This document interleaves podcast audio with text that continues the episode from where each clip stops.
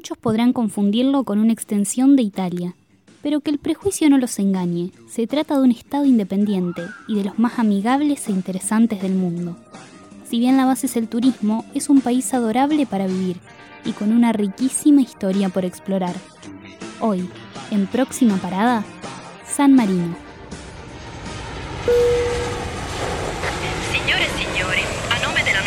Compagnia aerea vi diamo il benvenuto a bordo. Vi preghiamo di prendere posto e di sistemare il vostro bagaglio. El diminuto país europeo de San Marino es el tercer estado más pequeño detrás del Vaticano y de Mónaco, y es el más antiguo de todo el mundo. Vos no, Mirta. No, pero yo no soy así. Estas características se le adjudican al país por tener menos kilómetros cuadrados que la superficie cubierta con vegetación en la ciudad de Buenos Aires, y más años que Matusalén. Esto se debe a que el país fue fundado en el año 301 a partir de tierras regaladas a un artesano cristiano, pero no a cualquiera. Ese artesano era Marino, un misionero que escapó de su ciudad natal buscando protección y después de curar un enfermo, que tampoco era cualquiera, sino que era ni más ni menos que el hijo de la dueña del monte Titano. sí, como si estas cosas pasaran. Este microestado es un enclave que, al igual que la ciudad del Vaticano, se encuentra rodeado en su totalidad por Italia. Dada su ubicación, el país no tiene salida al mar, ni ríos de importancia, ni moneda propia, ni aeropuerto, ni religión oficial, aunque esto ya no se debe a su ubicación. A ver, a ver, ¿qué pasó? Lo que sí tiene, y dos a falta de uno, es jefes de Estado. Es la única república donde se eligen dos capitanes regentes que comparten el cargo más alto del país y sus responsabilidades. Nunca han ejercido los cargos dos mujeres al mismo tiempo. También tiene un día de festejo medieval en el que para hacer honor a su historia se visten con trajes de época y compiten con ballestas. Como podemos ver, la relación con Italia implica cierta dependencia, pero no es para nada tóxica. Io sono di San Marino, sì, sono cittadina originaria, quindi sono nata a San Marino, vivo a San Marino. San Marinese Doc, siamo molto fortunati. El idioma oficial de San Marino es el italiano, pero las frases y expresiones típicas que utilizan regularmente las dicen en su propio dialecto. Por otro lado, el país basa su economía en la industria nacional. Hasta hace poco, la actividad principal era la extracción y talla de piedra, además de una pequeña industria agrícola de cereales, trigo y maíz, aunque en el último tiempo viene en caída libre. Actualmente, la economía se mueve gracias al turismo y toda la industria que éste genera, la venta de recuerdos, producciones artesanales y sellos postales. Por estos intereses y por sus propias tradiciones, la población local es amigable y hospitalaria. Per noi è un motivo d'orgoglio essere sammarinesi. Lo curioso es que durante gran parte del año hay más turistas que ciudadanos nativos residiendo en dicho país. Estadísticamente, de cada 20 personas que nos crucemos, solo 3 serán nativos. ¿Me estás jodiendo? No, no te estoy jodiendo. La ciudad de San Marino es la capital del país y está situada sobre el monte Titano. Cuenta con una población de casi 7.000 habitantes. Comparado con nuestra capital en Buenos Aires, cuya población es de 2,89 millones, forma una diferencia de, sí, 2,88 millones más de habitantes que los sanmarinenses. Pero además, hay más hinchas de tigre que sanmarinenses que habitan en las calles de la localidad más importante de la región. Sí, señora, la cantidad de socios activos en el Matador de Victoria son alrededor de 10.000. 3.000 más que la cantidad poblacional de la capital. En la capital se encuentra el Monte Titano. Desde allí se puede contemplar el enorme paisaje y aventurarse en una vista total de la ciudad.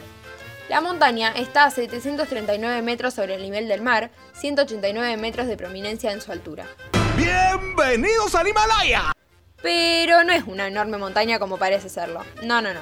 El Alvear Tower, hotel lujoso de nuestro país, ubicado en el fino Puerto Madero, comprende una altitud de 235 metros. Un edificio que no debe tener nada que envidiarle a la maravilla europea y que perfectamente podría cumplir su función incluso mejor. En la capital también podemos visitar, frente a la Plaza de la Libertad, al Palazzo Público, que funciona como ayuntamiento y posee una de las fachadas con más elegancia del país, la joya de la ciudad. Es la sede del gobierno del país. Una obra de infraestructura que contiene el símbolo del poder del Estado. Además se encuentran las tres torres, que se ubican en los tres picos del monte Titano. Las mismas forman parte de los castillos más importantes y simbólicos de la ciudad. Y como el Señor está en todos lados, tenemos que hablar de la Basílica de San Marino, la principal sede religiosa del país, que fue construida en 1826 y es un edificio de estilo neoclásico y probablemente el más bonito en su interior con sus columnas corintias. Solo personas como Mirta Legrand pueden atestiguar la construcción de semejante edificación. Y ya que hablamos de Mirta, no podemos dejar de recordar al Señor de los Cielos, primer comensal de sus mesas. Y es que sí, Dios y su fe, la religión cristiana, más específicamente el catolicismo romano, siguen siendo la religión principal, alma y vida cultural del país. Tal es así que hay un total de nueve parroquias católicas, todas controladas por los siempre bienaventurados obispos del Padre de Todo. A pesar de sus pequeñas dimensiones, muy pequeñas dimensiones, San Marino cuenta con un buen número de museos. No pueden perderse, por ejemplo, el Museo Estatal en el Palazzo Targami, una verdadera muestra arqueológica y artística que los hará viajar al corazón del pasado y dar un vistazo a la riquísima historia de la República donde encontrarán los restos del Neolítico, piezas de la Edad Media y una galería de arte con pinturas de los siglos XV y XVI. Todo mucho más antiguo que las operaciones de Nacha Guevara.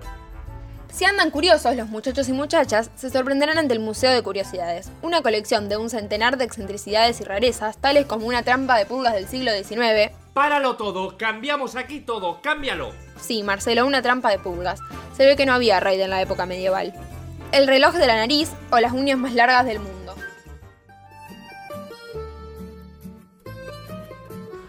Por otra parte, si ustedes andaban con ganas de ir un poquito más allá, de aventurarse un poco más en esta locura sanmarinense, hay dos destinos que no podemos dejar de mencionar, que no podemos dejar de recomendarles.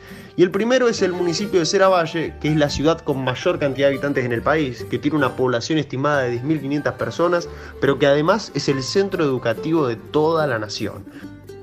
En segundo lugar va a aparecer un municipio un poquito más chico, Borjo Mayore, que va a tener 6.500 personas. En esta ciudad hay una gran particularidad. Es la única que cuenta con el principal y único en realidad helipuerto de todo el país. Aún así, sumando las dos ciudades no lograríamos llenar la cancha de patronato de Paraná. Sí, sí, sí, a ver, para que se den una idea. Fantoche produce un billón de alfajores por día. Ah, caray. Eso sí me interesa. ¿eh? Casi 55 veces más que la cantidad porcentual de los pobladores que hay en la región. Además de la cantidad de atracciones turísticas que ofrece el lugar para visitar, podemos nutrirnos del conocimiento y el paisaje mediante las maravillosas caminatas o alquileres de bicicletas por el monte Titano y disfrutar de la pasiva pero entretenida recorrida que se dispone mediante las calles que ilustran un tono de ciudades antiguas y épicas de siglos romanos donde el aprendizaje cultural es una puerta que se abre hacia el infinito. De ser una persona más cómoda, pueden esperar los autobuses que salen cada una hora en el centro, donde el pasaje de ida y vuelta cuesta 5 euros. Lo que supone que su población tiene un excelente nivel de vida en relación a los otros 196 países que se encuentran registrados en el ranking mundial del PBI per cápita. Además, el salario mínimo de San Marino se encuentra en los 1.500 euros mensuales, lo que supera por 1.313 los 187 que cobramos mes a mes los argentinos. ¿Qué tal? Buen día. Tómatela. 75 centavos el mínimo. ¿Te parece bien el aumento? No importa un carajo, tómatela, te dije. Igual ojo, ¿eh? Hay que decir que los habitantes del estado incrustado en la vieja Italia cobran un salario mucho mayor que sus compañeros continentales. La cifra es de casi un 30% más que el resto de las ganancias adquiridas por los europeos en el resto del territorio, lo que provoca que muchos de estos quieran mudarse rápidamente y desesperadamente a la pequeña república que ofrece mejores oportunidades en cuanto a la calidad de vida y los negocios.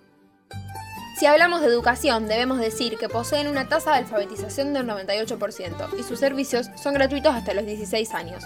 Dado el pequeño tamaño del país, la República cuenta con una sola institución de estudios universitarios y es la Universidad Nacional de San Marino. En cuanto a salud, debemos decir que es una de las pocas áreas en el mundo que se encuentran fuera de peligro en términos epidémicos, consta de buenos recursos sanitarios y preventivos, pero donde las obras sociales y aseguradoras no tienen cabida pese a tener un sistema de salud muy fuerte y equilibrado. Es uno de los países que cuenta con una tasa baja de mortalidad, hablemos de adultos, niños o ancianos, debido a su buen control de la salud ciudadana, además del ritmo de vida que se combina con una saludable nutrición.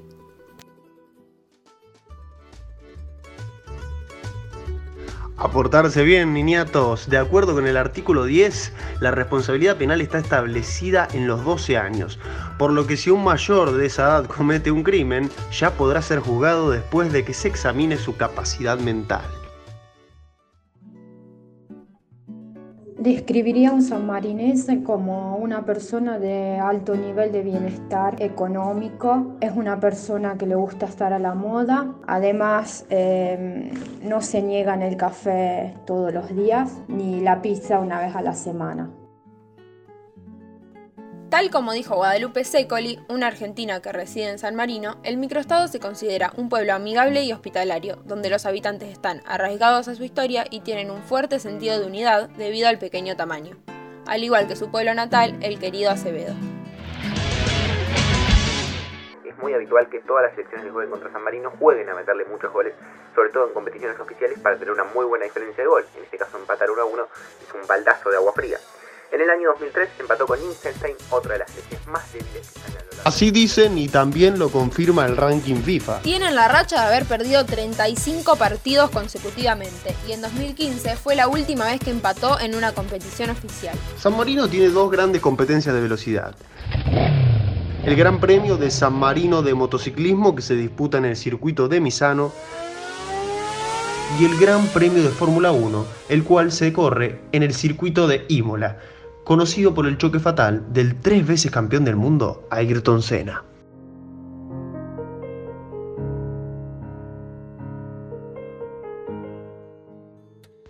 Y no nos podía faltar la excelente gastronomía sanmarinense. ¿eh?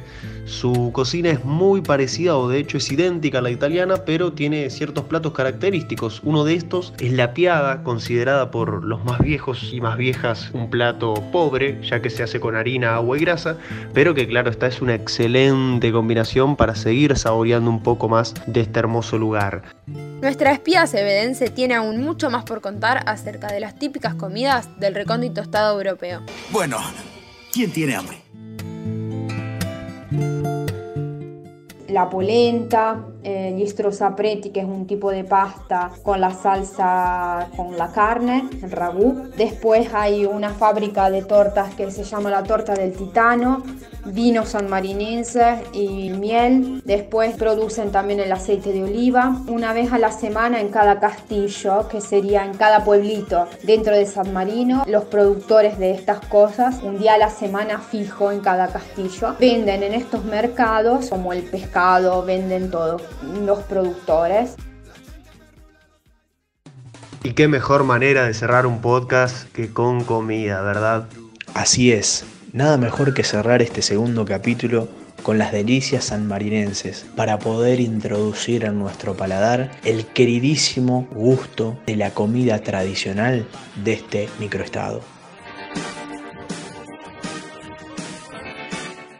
Hemos llegado al final de nuestra segunda parada y les queremos agradecer por su compañía y recordarles que pueden interactuar con nosotros. ¿Sí? ¿Dónde? A través de Spotify, YouTube e Instagram. Gracias a todos. Y bueno, gente, vamos a despedirnos de la mejor manera. Subime la música, por favor.